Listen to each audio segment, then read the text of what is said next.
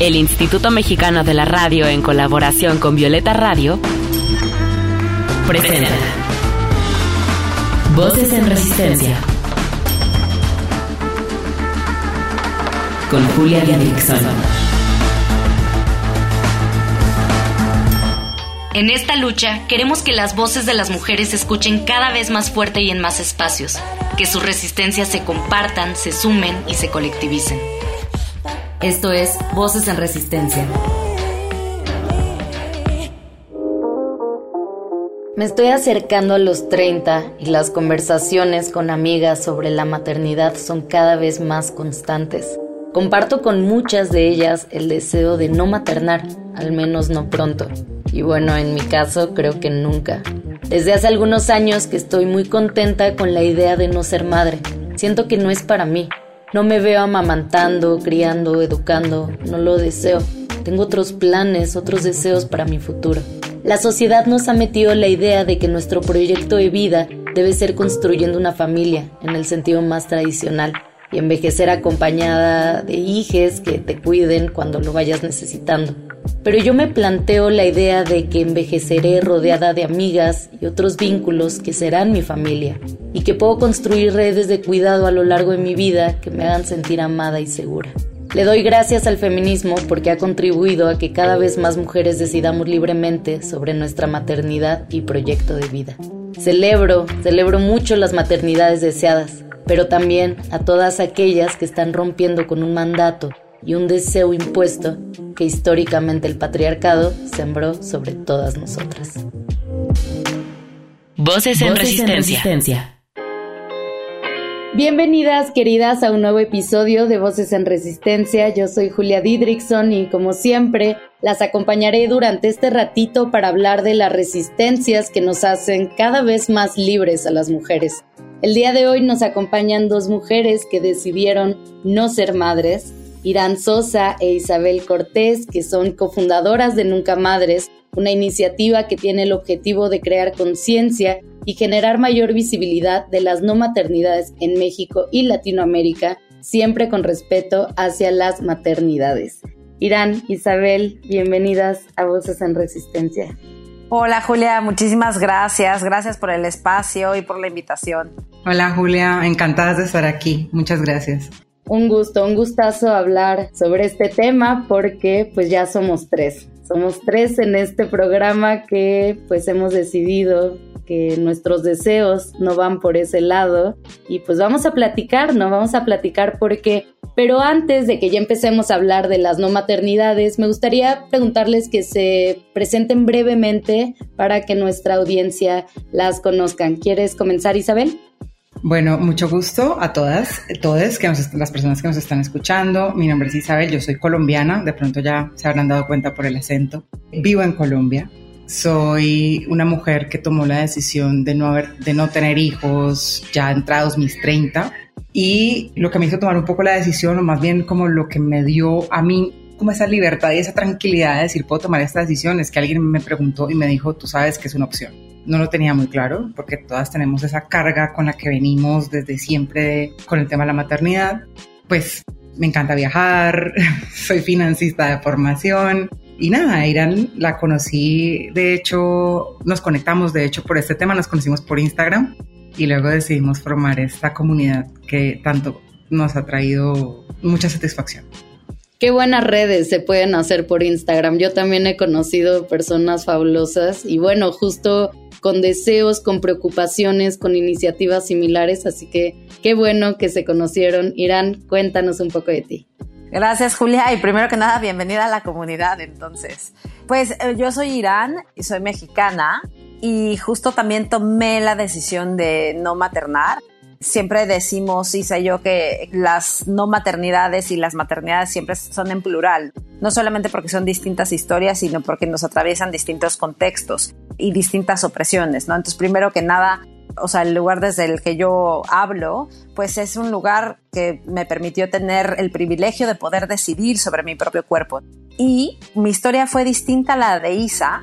En mi caso, yo estaba por casarme, tenía 37 años y fue un proceso que duró tres años en un baile que iba y venía sobre si quería y no quería ser mamá, ¿no? A veces me levantaba y decía, claro, claro que quiero ser. Y había otros días que decía, no hay forma, no hay forma en que traiga una vida nueva a este mundo. Entonces, justo lo estamos eh, visibilizando a través de Nunca Madres. Y bueno, yo, ¿qué más les puedo decir también de mí? Me encanta la, la música. Creo también que en el tema de las conversaciones eso es lo que nos puede dar como el poder de transformar a una sociedad que, que, estemos buscando, de mayor entendimiento y de mayor empatía, a partir justo pues, del reconocimiento y aceptación de, de esas diferencias, ¿no? de esas diversidades. Y bueno, pues justo ahora desde Nunca Madre somos, bueno, soy también ponente y tallerista de las no maternidades. Súper, oigan, a mí me, me, interesa pues saber un poco las razones, ¿no? Las razones precisas por las cuales una no quisiera ser madre, porque pues hay muchísimas razones, ¿no? Por las cuales no maternar y aquí pues también tenemos que hablar de, este deseo que nos han heredado desde que somos niñas, ¿no? De, de, maternar, que desde niñas como que se nos incentiva para empezar a desear una maternidad, pero habemos ya muchas que estamos rompiendo con eso y hay muchas razones. Entonces yo quiero conocer algunas de sus razones. Si quieres, Irán, ahora empieza tú y después vamos con Isabel. Pues para mí, una de mis, o sea, yo tuve un montón de razones tenía ahí como mi lista. Sin embargo, para mí creo que lo puedo ver desde dos puntos como muy claros o dos razones como principales. Por un lado, el tema medioambiental, como que siempre, o sea, no sé, cuando me imagino el futuro del mundo, me imagino como esta película, no sé si lo viquen, pero como medio de Mad Max, en esta como distopía y como por un lado, como por esta guerra de recursos, o sea, como temas, no sé, como el agua. Entonces, para mí me generaba como muchísima ansiedad. ¿A qué mundo los vas a traer o las vas a traer? Y por el otro lado, todo el tema de los cuidados y la crianza. Vivimos finalmente en un sistema heteropatriarcal que de alguna forma pues sigue cayendo toda la responsabilidad en las mujeres. Entonces, por más que tengas, si eres heterosexual, parejas, hombres, que sean progres o lo que tú quieras, pues hay un sistema que es muchísimo más grande, ¿no? Que les, o sea, de entrada, pues en México, por ejemplo, pues está la licencia de paternidad nada más de cinco días. Entonces, de entrada, ahí, a ti, pues tú ya tienes que, si no dejar de hacer cosas, porque no puedes, porque tienes que trabajar, etcétera, pues entonces vas a tener que estar malabareando entre mil y un cosas, ¿no? Que obviamente pues van a afectar directamente toda tu independencia y tu autonomía y la vas a estar que entre la casa, entre tu trabajo, entre la cría y entre tu amistad, o sea, todo lo que tú eres, ¿no? Es como si te quisieras dividir en, en mil y no sé, o sea, muchas veces de lo que he platicado con amigas que, que son mamás, como que muchas de ellas se sienten como con esta frustración de no estoy siendo la mejor en mi chamba, pero tampoco estoy siendo la mejor mamá o la mamá que yo quiero ser, y tampoco soy la mejor pareja, y tampoco soy la, la mejor amiga, etcétera, etcétera, ¿no? Entonces, pues creo que en gran parte es por este tema del sistema heteropatriarcal. Entonces, para mí creo que fueron estas dos razones principalmente. Y muy politizada tu decisión, ¿no? Porque, por ejemplo, ahorita y desde hace años que decidí no ser, que no quiero ser madre, pues tal vez no la he politizado, no, no, la he analizado mucho, pero simplemente no me da nada de ganas. O sea, veo infancias, tengo sobrinas, las amo, me encanta estar con ellas, pero después veo mi futuro, cómo me veo en un futuro y, y me veo de muchas otras maneras. Entonces, creo que todas las razones son válidas, ¿no? Cualquier razón es perfecta para decidir. Cuéntanos, Isabel, cuáles son tus razones, politizadas o simple deseo. Precisamente sobre el tema de la politización te iba a decir algo que con Irán decimos siempre y es que el útero es, es el órgano más biopolitizado que hay claro. de todos los órganos de los seres humanos. Entonces, claro, obviamente si nos restringen el uso o si nos condicionan el uso de un órgano, pues claramente las razones por las que no queremos usarlas también tienen que ver algo con política. En mi caso no, en mi caso yo soy más como tú. Julia, yo el día que me que entendí que era una opción, imagínate, yo tenía más de 30 años cuando entendí que yo podía decidir que no tener hijos. Para mí fue como me hubieran quitado un peso encima, o sea, la decisión simplemente se tomó, fue algo que resonaba completamente con mi alma, con mi ser, fue como como cuando tú sabes que esa es la decisión que tienes que tomar sobre algo o que eso es lo que quiero, llegas a un restaurante y ya sabes exactamente qué vas a pedir del menú, ese sentimiento, o sea, así, tal cual. Eso fue lo que sentí yo. Ya después, porque fue un poco bueno, o sea, sentí eso y dije definitivamente no quiero y no querer es una razón súper válida, o sea, simplemente no quiero, punto, es súper válido. Pero ya después empecé yo a pensar en, en otras cosas que también se iban como uniendo a ese no deseo.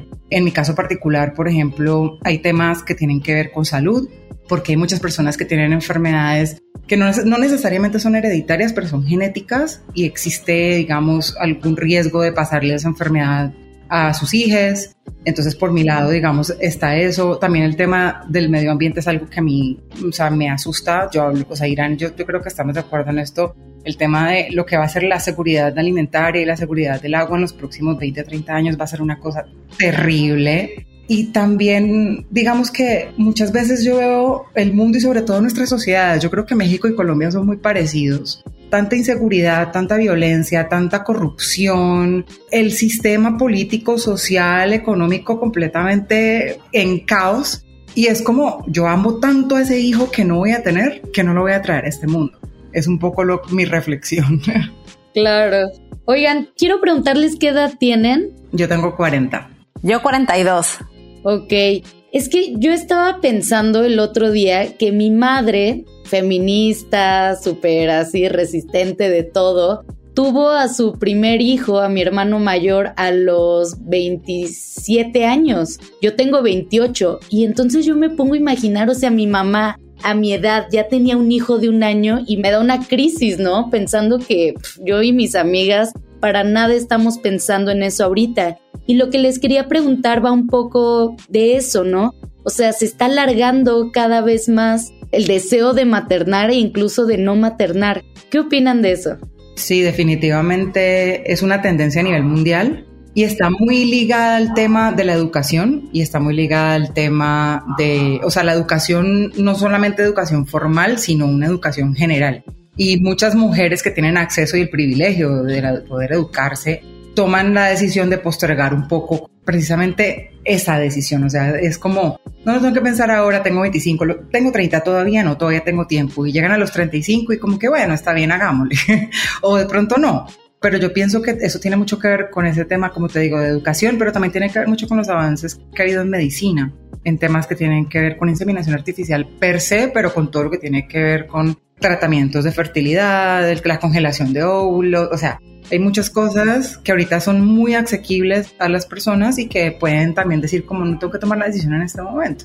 Mi ginecóloga, que es una gran ginecóloga aquí en México, que ha luchado también mucho por la despenalización del aborto, Mercedes Ballesté, acaba de atender un parto de una mujer de 50 años y la mujer está perfecta y el bebé está perfecto. Entonces también nuestros cuerpos van cambiando, ¿no? Y ya cuando me dicen igual a los 45 o 46, igual no se me antoja mucho, pero digo, bueno, ¿tú cómo ves todo este panorama actual generacional de que ahora las jóvenes decimos no pronto? Me encanta porque sí, o sea, justo también tiene que ver con un tema de expectativa de vida. La expectativa de vida ha ido creciendo en estos años. Entonces, no es lo mismo tener ahorita 40 años que hace 30 años tener 40 años. Entonces creo que sí, desde luego creo que los cuerpos van cambiando y en ese sentido creo que te dan más chance, además de lo que ya decía Isa, ¿no? De todos los avances científicos, médicos, etcétera. Creo que también tiene que ver con este tema de expectativa de vida.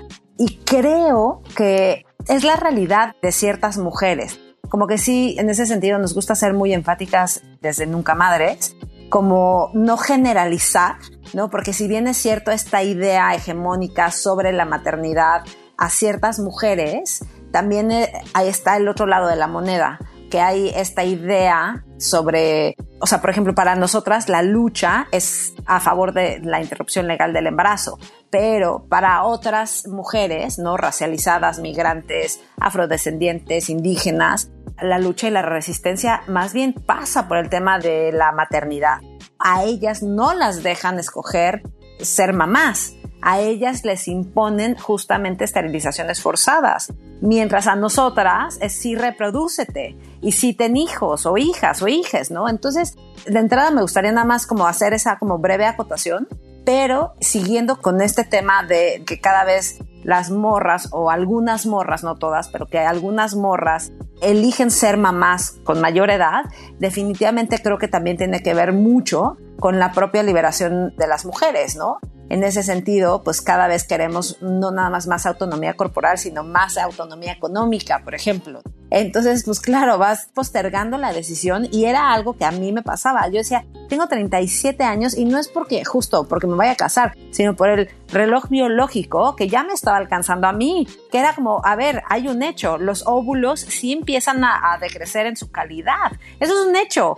Puedes sí embarazarte hasta los 50 años, pero claro que sí hay en términos de porcentaje los óvulos sí empiezan a decrecer en términos de calidad. Entonces, para mí era un tema de reloj biológico y decía, güey, toma una decisión, la que sea, va a estar bien, pero toma la decisión. Y por el otro lado, esto que decías de la elección de no ser madres, creo que sí empieza a ser una tendencia, sobre todo en ciudades. Por ejemplo, el otro día leíamos Isa y yo que en Barcelona, el censo que hubo este año, por primera vez reflejó que en, Barcelona ya hay más perros que hijes. Entonces, toda la reconfiguración que eso implica en términos de políticas públicas. O sea, va a ser brutal porque de entrada los estados ya no van a tener esta mano de obra joven que mantenga y que pueda dar entonces a las personas adultas mayores las pensiones que tienen que tener de entrada, ¿no? Es en el tema económico. Pero hasta en términos de espacio público,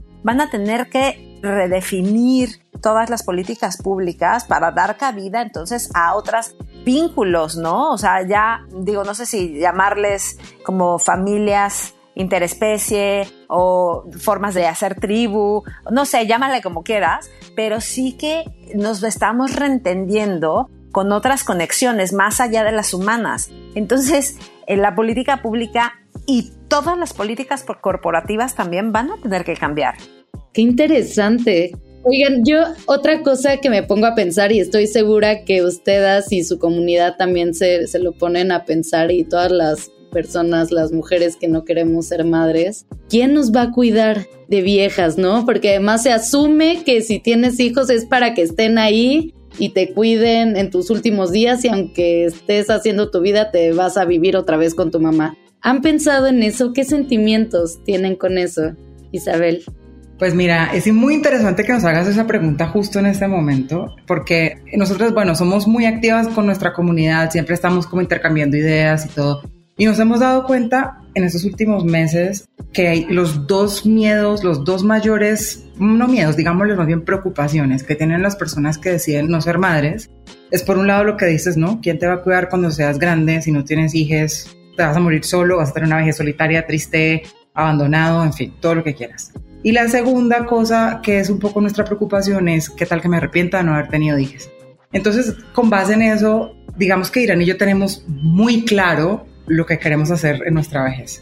Es importante empezar a planear desde ya. O sea, eso ya de por sí, cuando empiezas a planear, ya eso empieza a quitarle un poco la ansiedad al tema. Y sí es importante planear, ¿por qué? Porque hay varias razones. La primera, lo que decía Irán ahorita con respecto al tema de las pensiones, o sea, va a llegar un momento en que eso se va a volver insostenible en las sociedades en las que el gobierno es el que paga las pensiones. Entonces tienes que tener un ahorro privado, tienes que tener un ahorro tuyo propio que puedas con eso, digamos, vivir y que no tengas que depender 100% de un ingreso que en este momento es un gran signo de interrogación. O sea, estamos pagándole al gobierno en este momento para que le pague las pensiones a los que están pensionados ahora, pero más adelante no sabemos qué va a pasar. Por otro lado, construir comunidad, mini comunidades, esos lazos, entretejer lazos con familiares, con amigues, con, yo qué sé, con personas y con seres vivientes, los animales de compañía, por ejemplo, para Irán y para mí son súper importantes. y esas relaciones las vas fortaleciendo las pero claro, eso no puede ser de la noche a la mañana, o sea, eso es como una plantita, tienes que ir regando la plantita todos los días, es como establecer ese, esa mini comunidad, ese, ese apoyo e ir como nutriéndolo.